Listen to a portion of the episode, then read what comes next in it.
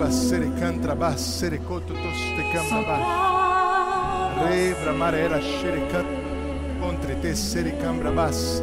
Era maraira soro contra bas sere cantra. Aleluia. Obrigado, Senhor. Obrigado, Senhor. Você pode levantar as suas mãos. Vamos render um pouco mais graças a Ele. Obrigado, Pai. Obrigado, Pai.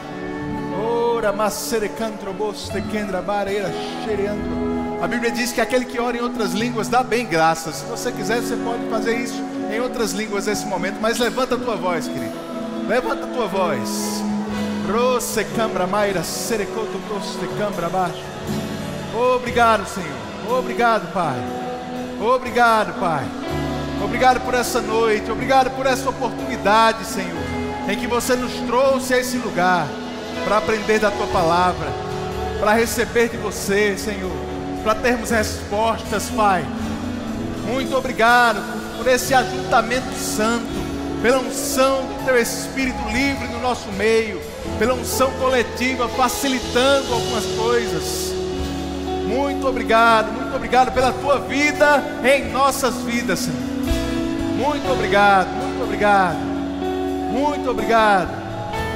Não estamos sós, nós temos um bom pastor, um bom pastor. Obrigado por uma noite de crescimento para todos nós, Pai, de avanço.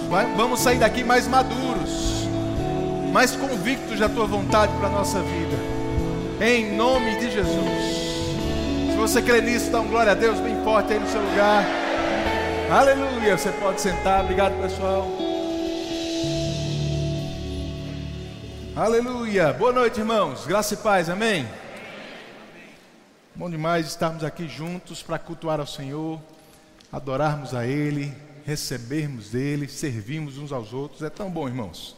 Eu trago também um abraço de Juliana. Ela está com muita saudade de vocês. Tá certo? Queria que o pessoal botasse umas fotos aí só para você ver como é que está lá em casa. O negócio está bem animado agora lá. Amém? Pode passar a próxima. Ana Júlia e Juliana estão muito bem, graças a Deus, esperando o tempo certo para voltar aqui para a igreja, tá bom? Aleluia, irmãos. Nós estamos falando sobre igreja triunfante, é o nosso tema da vez. Amém? Temos tido ministrações maravilhosas. Se você não teve aqui essa manhã, eu aconselho você a entrar no nosso canal do YouTube, dar uma olhada. João Gabriel ministrou hoje pela manhã, foi muito, muito bom. Eu vou falar sobre isso também, mas antes eu tenho um anúncio bem importante para você. Como você já ouviu, quarta-feira nós vamos ter a nossa reunião de pastores aqui, nosso ministério, e alguns livros vão ser lançados pela nossa editora nessa reunião. Mas a editora resolveu dar um presente para a igreja, fazer um pré-lançamento hoje de um dos livros, que é esse aqui: Edifique o seu Fundamento, do irmão Rick Renner. Irmãos, esse livro é muito, muito bom. Eu li ele agora em janeiro. Esse livro é maravilhoso, fala principalmente sobre os princípios elementares da doutrina de Cristo, que estão em Hebreus capítulo 6, versículos 1 e 2. Se você gosta de estudar a palavra, e eu creio que a gente tem uma igreja que gosta de estudar a palavra, você deve adquirir e ler esse livro. Está lançando hoje, está quentinho, saído do forno. Você está entre os primeiros a comprar e a ler esse livro aqui na nossa da nossa editora. Então, procura lá a nossa, nossa livraria no final, tá bom? Abre a tua Bíblia comigo em Gênesis capítulo 1. Gênesis 1. Nós vamos falar hoje sobre autoridade e influência. Amém? Você sabe que uma das coisas que Deus tem colocado no nosso coração para esse tempo são três palavras que têm nos seguido já há dois anos, né? Crescimento, unidade e influência. Amém, irmãos? Estamos cada vez mais unidos no amor, na palavra, na visão, crescendo nessa palavra, amadurecendo no Senhor. Mas Deus tem interesse, irmãos, que a igreja, e eu não falo só a igreja sede de Campina Grande, mas também nossa igreja sede em Campina Grande, mas a igreja como corpo de Cristo tenha cada vez mais influência no mundo, e não o contrário o mundo não deve estar influenciando a igreja, mas a igreja deve sim estar influenciando o mundo. Amém? Eu queria levar você em alguns versículos aqui para até chegar onde eu quero falar com você essa noite. Em Gênesis capítulo 1. Eu quero ler alguns textos bem rápidos, o pessoal da mídia vai me ajudar aqui. Mas no versículo 11, diz assim: Então disse Deus: Produza a terra vegetação. Amém? produza a terra vegetação. No versículo 20, então disse Deus: Encham-se as águas de seres vivos. Encham-se as águas de seres vivos. No versículo 24, algo parecido também. Então disse Deus: Produza a terra grande variedade de animais. Amém, irmãos? Eu queria destacar esses três versículos aí para você. Quando Deus foi criar os seres vivos, no processo de criação, a Bíblia diz que ele falou com as águas e a Bíblia diz que ele falou com a terra, o lugar onde esses seres iriam habitar, iriam viver. Ele olha para a terra e disse: produza vegetação. Ele olha para a água e diz: produza seres vivos. Ele olha para a terra de novo e diz: produza seres que vão viver em você. Só que quando ele vai fazer o homem, no versículo 26, ele não olha nem para a água e nem para a terra, porque você não é peixe, você não é planta, você não é bicho, irmão. Mas ele diz para ele mesmo: façamos, façamos o homem, a nossa imagem e semelhança. Amém, irmãos? Você entende até aqui?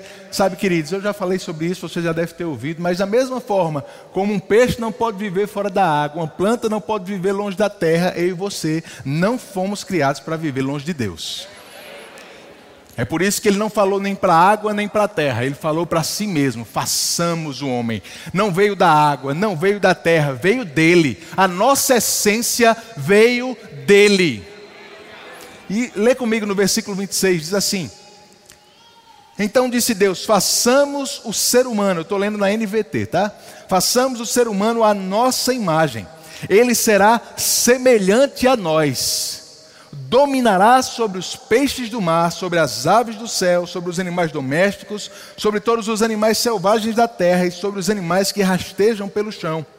Assim, Deus criou os seres humanos à sua própria imagem. A imagem de Deus os criou. Homem e mulher os criou. Então Deus os abençoou e disse: Sejam férteis e multipliquem-se encham e governem a terra. Algumas versões dizem sujeitem, sujeitai a terra, governem a terra, dominem sobre os peixes do mar, sobre as aves do céu e sobre todos os animais que rastejam pelo chão. Amém, irmãos? Então, olha só, fomos criados imagem e semelhança de Deus. E a gente vai voltar sobre isso já já. Nós temos a natureza de Deus dentro de nós. A palavra fala sobre isso. Mas o que eu quero destacar nesse momento é a autoridade que Deus nos deu quando estava criando essa terra. Nós fomos criados para dominar aqui para sujeitar essa terra. Essa terra foi dada para a autoridade, para estar debaixo da autoridade da humanidade. Amém? Em Salmos, Salmo 115, deixa eu ver se é isso mesmo. Salmo 115, no versículo 16, o salmista diz que os céus são os céus do Senhor, mas a terra ele deu para humanidade, para os filhos dos homens, para as pessoas. Deus ele criou esse lugar e nos colocou como cabeça, coroa da sua criação para que a gente governe nessa terra. Mas você sabe o que aconteceu? O homem pecou, perdeu dessa autoridade, a ponto, irmãos, do Novo Testamento trazer algumas expressões bem fortes sobre a relação entre o diabo e esse mundo hoje. Olha só, em 1 João capítulo 5, no versículo 19, a Bíblia diz que o mundo inteiro está sob o controle do maligno. Não é forte isso, irmãos? O mundo inteiro está sob o controle do maligno. Em 2 Coríntios capítulo 4, no versículo 4, a Bíblia diz que o diabo é o Deus deste mundo. Ele é o Deus desse mundo. Lá em Lucas, no capítulo 4, quando Jesus ele estava sendo tentado no deserto, você vai lembrar disso. Tem um momento em que a Bíblia diz que o diabo leva ele a um lugar e num momento mostra todos os reinos do mundo. Eu acredito que foi a, segunda das tentações que estão listadas lá. E aí ele mostra todos os reinos do mundo e diz assim lá em Lucas capítulo 4, ele diz para Jesus, olha, se você se prostrar e me adorar, eu te dou tudo, porque um dia foi entregue a mim e eu faço o que eu quiser. Não é forte essas expressões, irmãos? O Deus desse mundo, o mundo inteiro está sobre o, sob o controle do maligno. Os reinos do mundo foram entregues a ele a ponto dele poder fazer o que quiser, dar a quem quiser. Amém?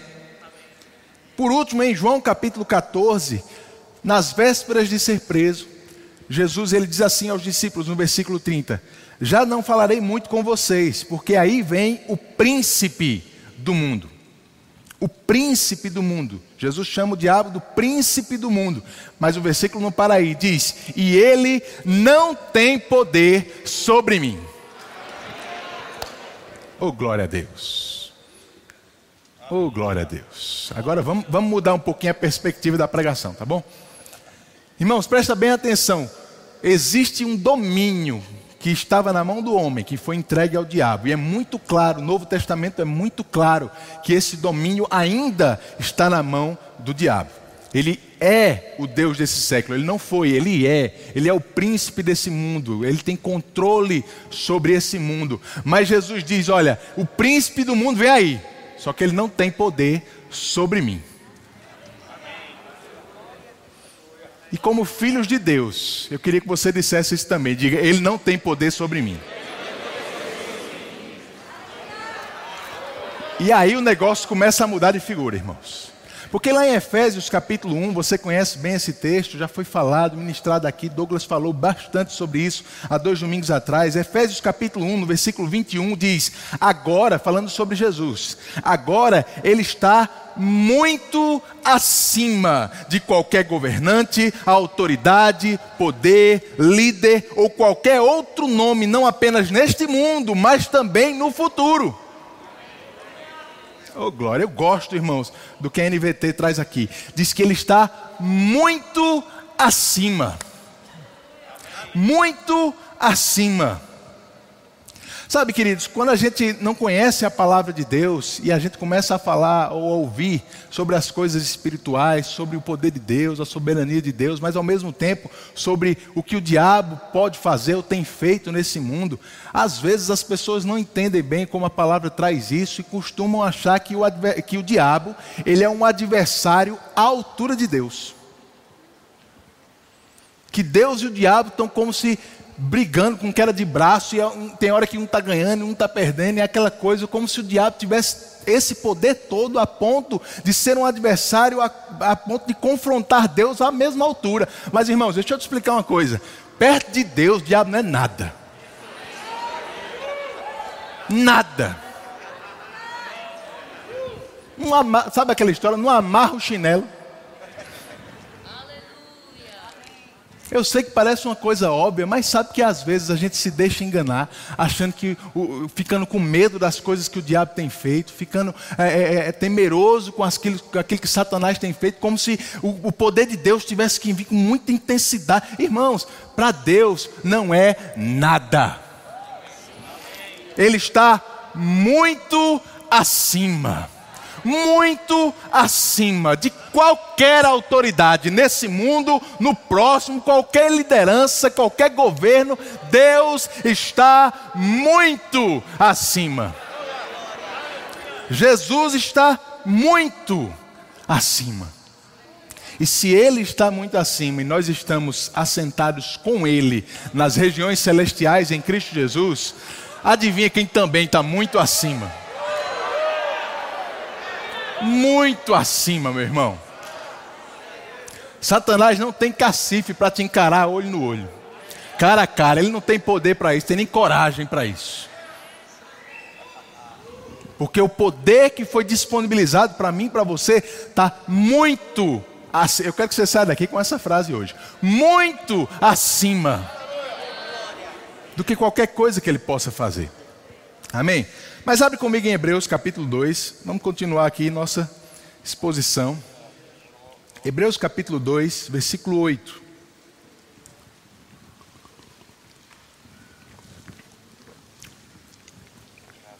Se você ler desde o começo do capítulo 2, você vai ver o escritor de Hebreus falando justamente sobre a autoridade de Jesus como filho do homem e a autoridade do homem também da humanidade fizeste um pouco menor do que os anjos. Algumas versões trazem menor do que Deus. Ah, lá em Salmos capítulo 8, quando o salmista Davi cita isso, a palavra lá é Elohim. Amém? Mas no versículo 8, ele diz assim, Hebreus 2, 8: Tu lhe deste autoridade sobre todas as coisas, diga todas as coisas. Tu lhe deste autoridade sobre todas as coisas. Quando se diz todas as coisas, significa que nada foi deixado de fora. Irmãos, eu gosto dessa explicação, porque parece que ele está ensinando para criança, né? O escritor de Hebreus está dizendo: olha, deu autoridade sobre todas, e quando diz todas é porque não ficou nada de fora. Só para deixar claro para a gente. Mas aí ele faz uma declaração no final do versículo: diz, é verdade que ainda não vimos tudo ser submetido à sua autoridade.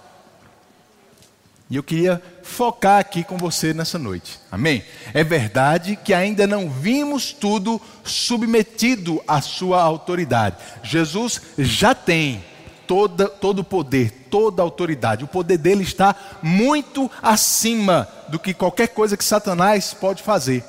Mas ainda não vimos tudo nesse mundo se sujeitar à autoridade dele, porque o mundo ainda jaz do maligno. Ele ainda é o Deus desse século. Ele ainda controla a, o sistema do mundo. Mas eu estou dizendo ainda porque vai ter um dia em que isso vai acabar também. A Bíblia diz lá em Romanos capítulo 16, no versículo 20, que em breve, veja que Paulo fala sobre algo que vai acontecer no futuro. Em breve, o Deus da paz esmagará Satanás sob os pés de vocês. Aleluia. Em breve. Diga em breve. Por que, irmãos?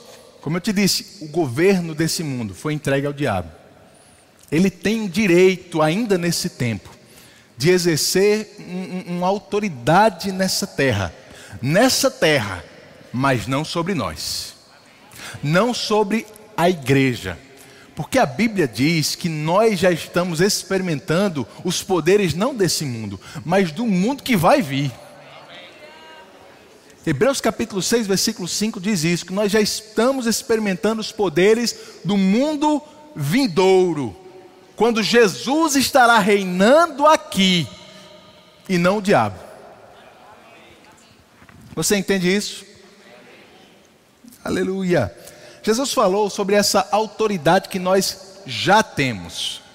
Não é uma autoridade que a gente vai ter quando ele voltar, é uma autoridade que nós já temos. Em Lucas capítulo 10, do versículo 19, ele diz: Eu lhes dei autoridade para pisarem sobre cobras e escorpiões e sobre todo o poder do inimigo, nada lhes causará dano. Eu lhe dei essa autoridade, já é nosso, irmãos já é nosso. Amém. Se você lembra do contexto onde esse, esse versículo foi citado, lá em Lucas capítulo 10, Jesus ele tinha enviado os discípulos para pregar a palavra, para curar pessoas, e eles voltaram pulando de alegria: Senhor, no teu nome, até os demônios se submetem. Os discípulos estavam agora espantados com um tipo de autoridade que eles nunca tinham experimentado antes. Porque eles já estavam desfrutando daquilo naquele dia. Aí Jesus olha para eles e diz: Olha, eu vi Satanás caindo do céu como um relâmpago. Eu não sei você, mas quando eu leio esse texto, a impressão que me dá é que Jesus estava tentando mostrar para ele que não estava muito impressionado nele ter mais autoridade do que o diabo. Jesus não estava impressionado porque os demônios estavam se submetendo. Não, irmãos. Jesus sabia o poder e a autoridade que ele tinha, que estava muito acima. Amém? E esse poder já é nosso, essa autoridade já é nossa. É interessante, lá em Lucas capítulo 7, quando Jesus ele, ele vai curar aquele servo do centurião, você conhece a história, a Bíblia diz que o centurião nem, nem recebe ele em casa, manda um, um recado para ele, dizendo: Olha, eu não sou digno de receber você aqui na minha casa, mas eu, eu, eu entendo essa coisa de autoridade. Eu tenho servos que quando eu mando ele ir, ele vai, quando eu mando ele voltar, ele vem, e eu sei de uma coisa: você tem autoridade. Se você mandar uma palavra, o meu servo vai ficar curado. E a Bíblia diz que Jesus ficou admirado com a fé daquele homem. Sabe, irmãos, quando a gente compreende a autoridade que nós, tem, nós temos, a gente vai poder andar no nível de fé que Deus espera de nós. Esse nível de fé, ele, ele tem a ver, irmãos, com essa diferença enorme entre o que o diabo pode fazer e o que eu e você podemos fazer nele. Jesus disse: eu fico, eu fico admirado, nunca vi uma fé como essa, nem mesmo em Israel. Porque ele entendia de autoridade, aquele homem sabia do que estava falando. Jesus tem uma autoridade maior, ele nos deu essa autoridade maior, a ponto de João dizer: maior é o que está em vós do que o que está no mundo. Ele é o Deus desse século, ele é o príncipe desse mundo. não quero que você esqueça e ignore isso, mas irmãos, muito acima. Maior, maior é o que está em nós. Não é, não é alguém à altura do diabo para competir com ele, é muito maior, é muito acima. Amém. Abre comigo em 2 Tessalonicenses, capítulo 6. Só para exemplificar do que eu estou falando aqui para você. 2 Tessalonicenses 6, 6 não, desculpe, capítulo 2, versículo 6.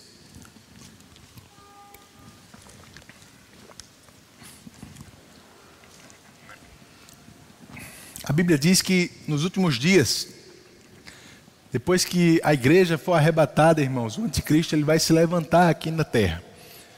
Uma pessoa usada pelo diabo. Apocalipse diz que o próprio diabo vai dar da sua autoridade para ele aqui. Ele vai governar nesse mundo, exercer uma autoridade aqui. E Paulo está falando sobre isso aqui em 2 Tessalonicenses. Ele fala um pouco sobre o que o anticristo vai fazer nos versículos anteriores, mas no versículo 6 ele diz assim: E vocês sabem o que o está detendo. Pois ele só pode ser revelado quando a sua hora chegar, pois essa perversidade já opera secretamente. João diz que o espírito do anticristo já opera nesse mundo. Essa perversidade já opera secretamente e permanecerá em segredo até que se afaste aquele que a detém. Então o homem da perversidade será revelado mas o Senhor Jesus o matará com o sopro de sua boca e o destruirá com o esplendor da sua vinda. Amém? Mas eu não quero nem focar nesse último versículo, quando Jesus vai destruir ele, não, irmãos. Porque essa parte a gente tá, já sabe que Jesus tem mais autoridade. Mas eu quero que você lembre o que ele está falando antes. Ele diz: olha, esse, esse espírito do anticristo já está operando, mas ele está querendo se revelar como um governador, uma autoridade aqui. Ele só não se revela porque tem uma coisa que detém ele. Ele só não pode exercer a sua autoridade plena aqui, porque tem alguma coisa que parece que tem mais autoridade do que ele. E vai ter um dia em que isso que tem mais autoridade vai ser tirado. Aí sim ele vai poder se revelar. Mas enquanto isso, ele não pode. Você sabe que eu estou falando de você, né, irmão? É a igreja. É a igreja que tem mais autoridade do que qualquer coisa que Satanás possa querer fazer nessa terra. Enquanto a gente está aqui, ele não pode exercer essa autoridade de forma plena. Vai ter um dia em que nós seremos arrebatados. E aí a coisa vai complicar muito, porque Jesus diz em Mateus capítulo 5 que nós somos a luz desse mundo, o sal da terra. E quando a luz deixar o mundo, esse mundo vai cair em trevas. Quando o sal deixar a terra, essa terra vai apodrecer, porque é para isso que serviu o sal naquele tempo. A gente teve uma reunião essa semana com o pastor Sérgio Queiroz, lá da, da Cidade Viva de João Pessoa, lá no Mistério, e ele falou uma coisa que me chamou a atenção. Ele disse assim: Olha, o sal naquela época não era para impedir que uma carne apodrecesse, porque é impossível impedir. O sal vinha para atrasar o apodrecimento. Ele atrasava o apodrecimento. Porque, irmãos, esse mundo aqui já está profetizado na palavra. o fim dele não vai ser muito bom, não.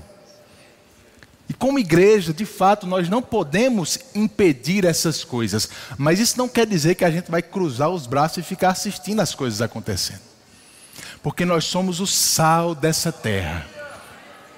E nosso papel como sal é atrasar o máximo possível esse processo, para que mais e mais pessoas sejam alcançadas com essa palavra, sejam libertas, sejam salvas. É o meu e o seu papel como igreja atrasar que esse mundo vá de mal a pior. Amém. Abre 2 Coríntios capítulo 5. 2 Coríntios 5, no versículo 19.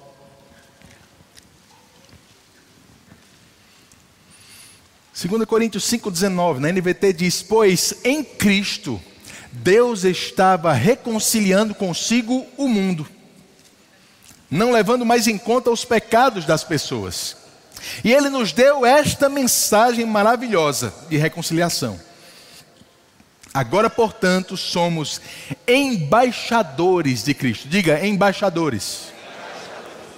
Deus faz o seu apelo por nosso intermédio.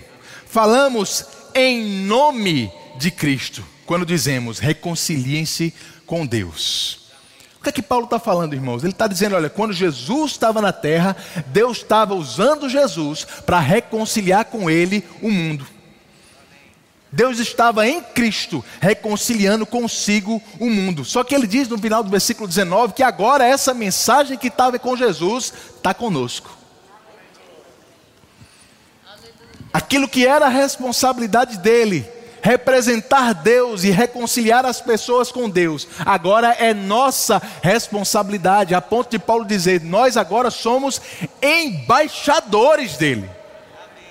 Nós somos a representação legal de Jesus aqui na terra. Jesus não está mais aqui na terra de forma presencial, física. Nós estamos e nós somos o corpo de Cristo. Se nós estamos, Ele está. Porque nós somos embaixadores. É agora, como ele diz, em nosso ou por nosso intermédio que as pessoas vão reconciliar. É em nome de Jesus que nós fazemos o que fazemos. Amém, queridos? Embaixadores. Paulo fala ainda sobre isso. Em Efésios capítulo 6, quando ele diz: Eu agora estou preso, versículo 20, agora estou preso em correntes, mas continuo a anunciar essa mensagem como embaixador de Deus. Portanto, orem para que eu siga falando corajosamente em nome dEle, como é o meu dever. Eu quero trazer essa consciência para você essa noite, irmãos. Nós somos embaixadores de Deus aqui. O que é um embaixador? O que é uma embaixada? Uma embaixada ou um embaixador é alguém que tem uma autoridade dada por outra nação, mas que não mora na nação da qual ele, na, da, da qual ele veio. Ele mora numa nação, numa pátria diferente. É, Paulo diz em Filipenses capítulo 3 que a nossa pátria não é dessa terra, é dos céus, de onde aguardamos o Senhor e Salvador Jesus Cristo mas nós somos de lá vivendo aqui. Nós somos do reino dos céus vivendo num reino que por enquanto é do diabo. É por isso que somos embaixadores, mas o embaixador, ele não vive baseado ou sua fonte não é o lugar onde ele está vivendo. Sua fonte é o lugar de onde vem a autoridade dele. É o lugar que ele representa. Nós somos embaixadores aqui na terra. Falamos, irmãos, e cremos e entendemos que nós estamos em Cristo. Amém. Sabemos do poder de estar em Cristo Jesus. Como eu te disse há pouco, há pouco tempo, assentados à direita de Deus em Cristo. Fisicamente nós não estamos lá, mas se estamos em Cristo, tudo o que Jesus conquistou é direito nosso agora também. Agora nunca esqueça uma coisa, irmãos: da mesma forma como estamos em Cristo, Cristo está em nós. Isso quer dizer que o que nós conquistamos, Jesus também conquista. As áreas que nós influenciamos nesse reino, nesse mundo, são as áreas que Deus tem acesso. Porque Deus usa pessoas aqui na terra. Fala para quem está do seu lado, diz para ele: Deus quer te usar.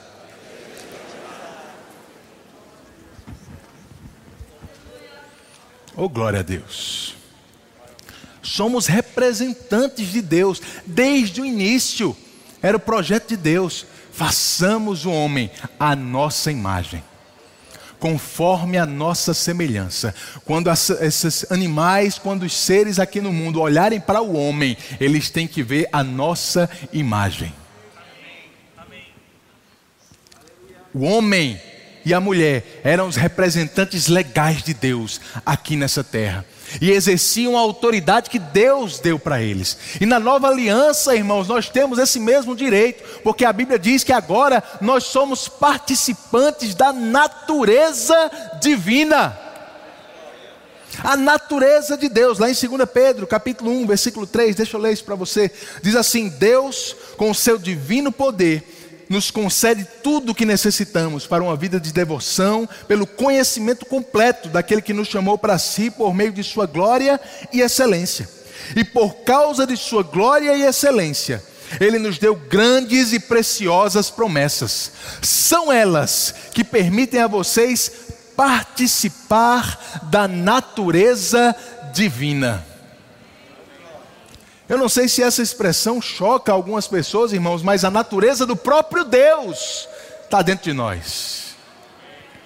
Somos participantes dessa natureza. Paulo ele deixa isso mais claro em Efésios, no capítulo 4, quando ele diz no versículo 21: Uma vez que ouviram falar de Jesus e foram ensinados sobre a verdade que vem dele, livrem-se da sua antiga natureza. Aleluia. Ei, irmãos, você nasceu de novo, sua natureza antiga não conta mais. Não conta mais. Livrem-se da sua antiga natureza e do seu velho modo de viver, corrompido pelos desejos impuros e pelo engano. Deixem que o Espírito renove seus pensamentos e atitudes e revistam-se de sua nova natureza, criada para ser verdadeiramente justa e santa, como Deus. A nossa nova natureza, ela nos faz ser como Deus, de forma justa e santa, vivermos uma vida justa e santa, como Deus é, desfrutar da natureza divina. Então, irmãos, quando o diabo olha para mim e para você, ele não vê pessoas ímpias como ele tem costume de ver lá fora, ele vê pessoas um pouco diferentes. Eu disse um pouco só para contrastar com o muito acima que você já entendeu. Porque quando a gente sai lá fora no mundo, irmãos, a gente pode cometer o erro de nos comparar com as pessoas e achar que é todo mundo igual. Que está todo mundo no mesmo barco. Que o que acontece no mundo afeta todo mundo e deve afetar todo mundo da mesma forma. Mas Paulo diz em Gálatas capítulo 3 que nós somos crucificados com Cristo. E agora assim já não sou eu quem vive, mas Cristo vive em mim. Cristo vive em mim, aquele que está muito acima de qualquer poder nesse mundo, vive em você. E se ele nos representa nos céus, nós representamos ele na terra. Nós somos a sua a autoridade que ele tem no reino espiritual é nossa. A autoridade que nós temos nesse reino físico é dele também. Oh, glória a Deus. Por que, é que eu estou te dizendo isso, irmão? Sabe, como eu estava te dizendo, às vezes a gente sai lá fora e se compara com as pessoas e acha que está todo mundo no mesmo barco sendo influenciado pelas coisas que acontecem nesse mundo. Se a, a economia está em crise, todo mundo tem que ser afetado. Se tem uma pandemia, todo mundo tem que ser afetado. Se está tendo uma onda de gripe, todo mundo tem que pegar. Porque às vezes a gente se compara com as pessoas que estão vivendo lá fora. Mas é interessante o que Paulo fala sobre essas pessoas, sobre os ímpios. Um comportamento ou um estilo de vida que eu e você já tivemos. Lá em Efésios capítulo 2, no versículo 1, ele diz: Vocês estavam mortos por causa da sua desobediência e de seus muitos pecados, nos quais costumavam viver como, como o resto do mundo, obedecendo ao comandante dos poderes do mundo invisível. Olha o título do diabo aqui. O comandante dos poderes do mundo invisível. Ele diz que quando a gente estava no pecado, antes de nascermos de novo, nós vivíamos obedecendo ao diabo, porque de fato ele é o príncipe desse mundo, ele governa nessa terra. E aí, irmão, se a gente anda lá fora achando que a gente é igual ao, aos, aos ímpios, às pessoas que não aceitaram Jesus, que não creem no que Jesus fez por ela ainda, a gente comete um erro muito grande, porque quando Satanás olha para elas, ele vê pessoas sobre quem ele tem autoridade. Mas quando ele olha para mim, para você, ele vê pessoas que está muito acima. Muito acima da autoridade dele. Irmãos, isso tem que fazer alguma diferença. Isso tem que fazer alguma diferença. Por mais que ele tente influenciar o mundo, por mais que ele tente bagunçar as coisas, fazer esse mundo estar cada vez indo a pior, quando chega perto da gente, a autoridade que ele consegue exercer, ela deixa de ter influência. Ela tem que parar. A autoridade dele para quando a minha e a sua começa. Eu estou te dizendo isso, irmãos, para que você entenda que, como igreja, nós não podemos viver uma vida apática do mundo lá fora. Porque onde a igreja não se mete, Deus não tem influência. Onde não tem um crente nascido de novo, Deus não pode influenciar aquele lugar. Aleluia. Não podemos, irmãos, nos fechar na igreja e deixar o mundo apodrecer e, e, e, e, se acabar mais rapidamente, porque isso vai fazer com que pessoas não sejam salvas e não ouçam a palavra de Deus. Onde a igreja não alcança, Deus não alcança.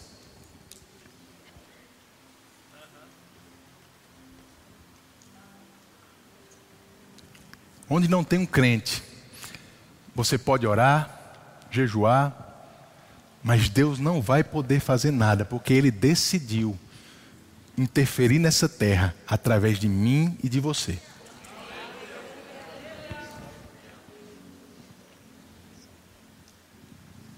A gente tem que estar em todo lugar, irmãos.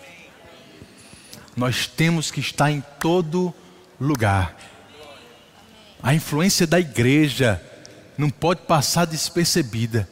Porque quando a gente chega, chegou uma autoridade maior do que o diabo estava acostumado a exercer.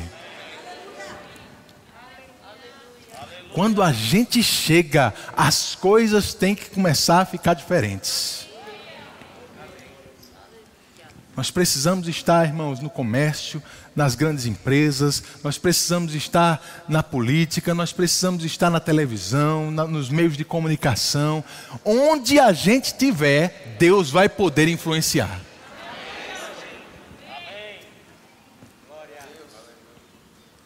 Onde eu e você não estivermos, Satanás ele está pintando e bordando à vontade. Você entende isso? E a gente não pode deixar, é, é, achar ou deixar que Satanás engane a igreja como ele já enganou por muito tempo, dizendo que tem áreas que a gente não deve se meter. As áreas que a gente não se mete, Deus não pode se meter. Porque nós somos os embaixadores dele. Sabe, irmãos, há, há, alguns poucos anos atrás, eu não sei se você já ouviu falar disso, mas alguns poucos anos atrás, tinham algumas igrejas mais tradicionais que diziam até que futebol era pecado. Não era assim? E aí, como é que um crente ia se meter na área esportiva? Graças a Deus isso tem mudado. Já até associações como Atletas de Cristo, pessoas que têm entendido o potencial que eles têm como corpo de Cristo para influenciar aquele meio onde eles estão vivendo. Eu quero te dizer, o mesmo engano tem sido aplicado à política, até aos meios de comunicação e outras áreas que a igreja tem se achado que, que é permitido ela não estar ali. Não, eu não preciso entrar, eu vou só orar. Irmãos, a oração é maravilhosa, pode muito em seus efeitos, mas não pode tudo.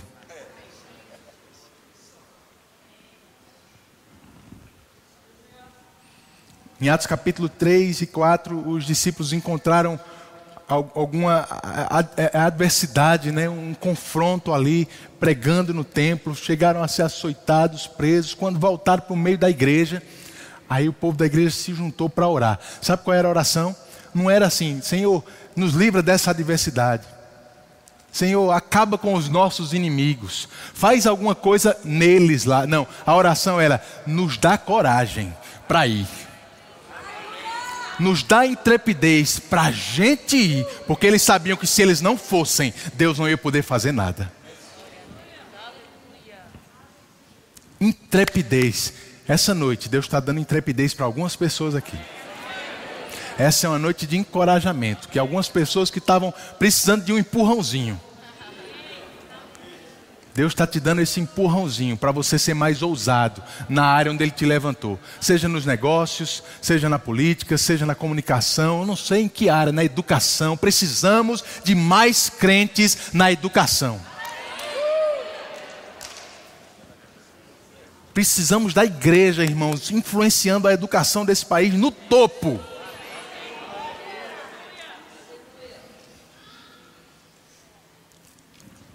Talvez é você que Deus vai levantar. Seja ousado, irmãos. Seja corajoso, seja intrépido. Aleluia! Meu Deus do céu. Aleluia. Glória a Deus. Intrepidez, irmãos. A igreja triunfante que a gente está falando é aquela igreja que não tem limites nessa terra.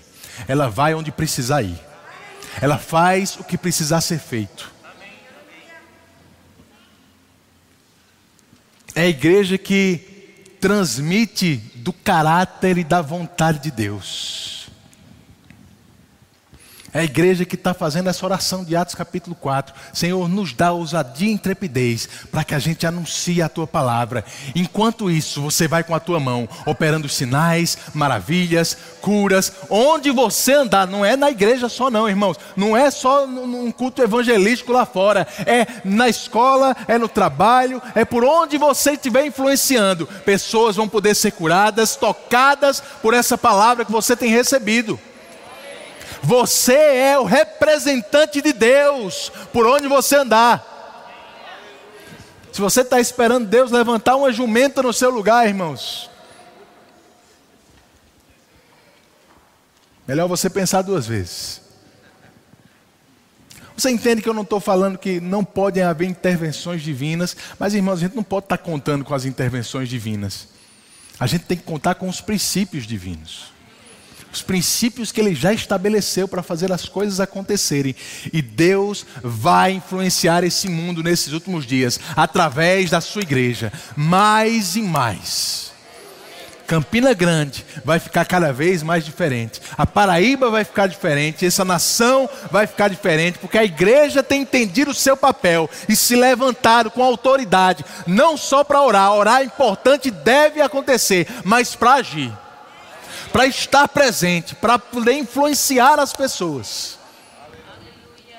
Para ser uma influência onde quer que a gente ande, e não ficar apenas assistindo de casa. Deus não te chamou para ficar assistindo de casa. Deus te chamou para ser um agente de mudança. Para transmitir o sobrenatural onde quer que você ande. Oh, glória a Deus. Aleluia. Deus está fazendo alguns ajustes na cabeça de algumas pessoas, irmãos. Pessoas que estavam acomodadas com a vida que tinha. Deus está dizendo: Eu não quero você acomodado. Eu quero você influenciando. Eu quero você mais ativo. Você pode ficar de pé?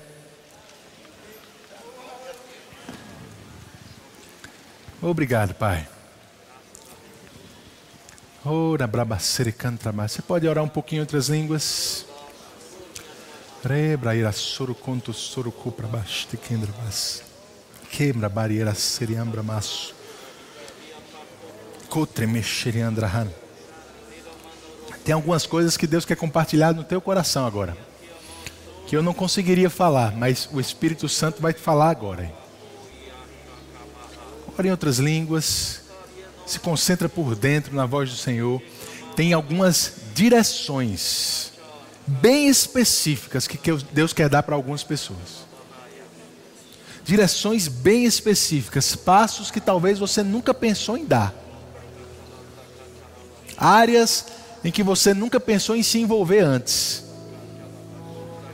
Ou talvez Deus já vinha tratando com você um pouco e você estava precisando desse empurrão essa noite. Você vai ser uma influência nesses últimos dias, irmãos. Jesus está voltando. O sal está para ser tirado aqui da terra, mas ele não vai ser tirado sem gosto. Nós não vamos ser encontrados insípidos aqui. A gente vai ser encontrado ativos, fazendo o plano de Deus, cumprindo a vontade dele, exercendo a nossa autoridade.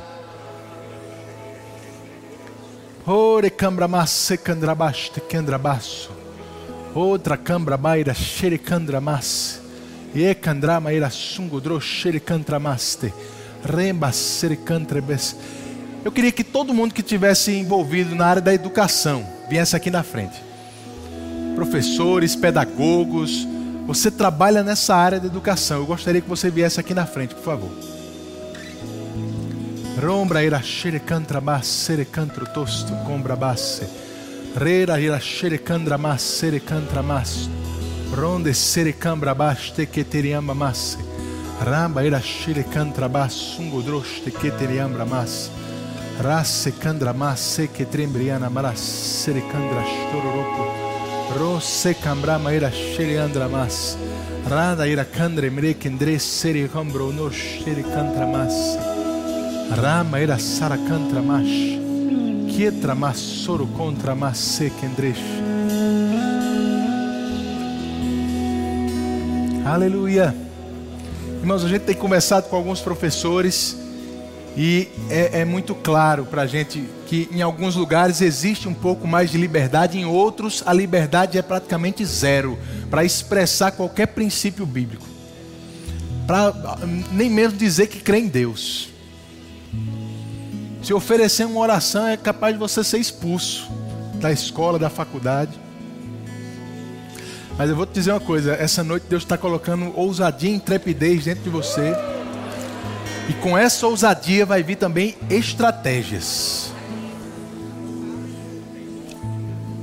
para influenciar as pessoas no lugar onde você está trabalhando. Não só os alunos, os alunos sim, com certeza, mas também teus colegas de trabalho. Teus líderes lá, suas autoridades, as pessoas que estão acima de você vão começar a ser influenciadas por essa palavra. E quanto mais a palavra influenciar essas pessoas, mais liberdade eles vão te dar.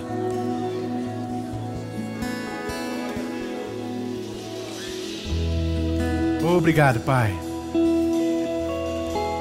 Se dedica ao estudo da palavra de Deus. Irmão. Se dedica ao estudo da palavra Antes de você entrar em sala de aula, antes de você ir para o seu trabalho, ore em outras línguas. Parece que você vai estar fazendo uma tarefa natural, mas não é não, irmão.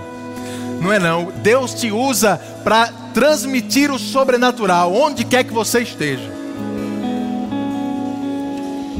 Eu vou te dizer, vão ter alunos chegando para você do nada, dizendo, professor, eu gosto demais da sua aula. Eu tenho uma paz quando o senhor ensina eu sinto um negócio diferente. Porque eles não, não sabem explicar isso. Eles não vão saber explicar, mas você vai saber o que é. é a influência do Senhor chegando junto com você. Tome posse dessa intrepidez, dessa coragem, dessa ousadia, irmãos. E por onde você passar, Deus vai com a sua mão operando milagres, maravilhas, curando pessoas, restaurando pessoas, transformando vidas. Transformando vidas. Obrigado, Pai. Eu oro pelos meus irmãos, Senhor. Por essa ousadia se apoderando deles, Pai com sabedoria vindo do alto. Sabedoria, Pai. A tua palavra diz que aquele que precisa pode pedir que você dá liberalmente. Nós pedimos mais sabedoria sobre os nossos irmãos. Para que eles consigam, Senhor, transmitir as tuas verdades, os teus princípios, com graça, com estratégia, de forma que não confronte as, as regras que eles têm vivido, mas que ao mesmo tempo eles consigam estabelecer marcos na vida das pessoas.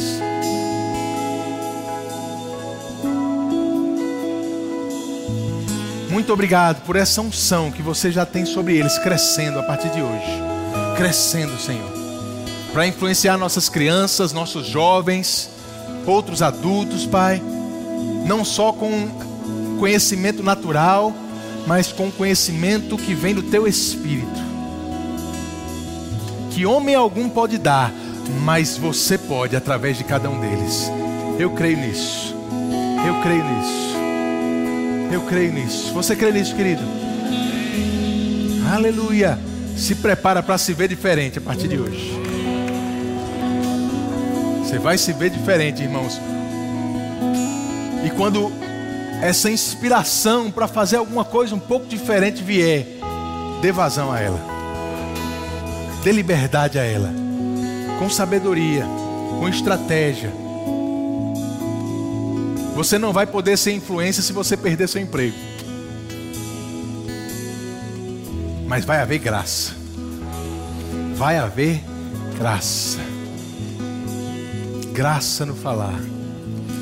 Uma linguagem temperada, irmãos. O crente, onde ele abrir a boca, um crente cheio do espírito, onde abrir a boca, ele vai sim fazer a diferença. Ele vai se mostrar diferente dos outros.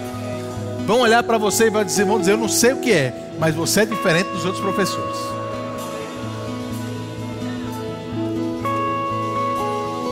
Aleluia! Glória a Deus. Você crê nisso, volta para o teu lugar. Aleluia.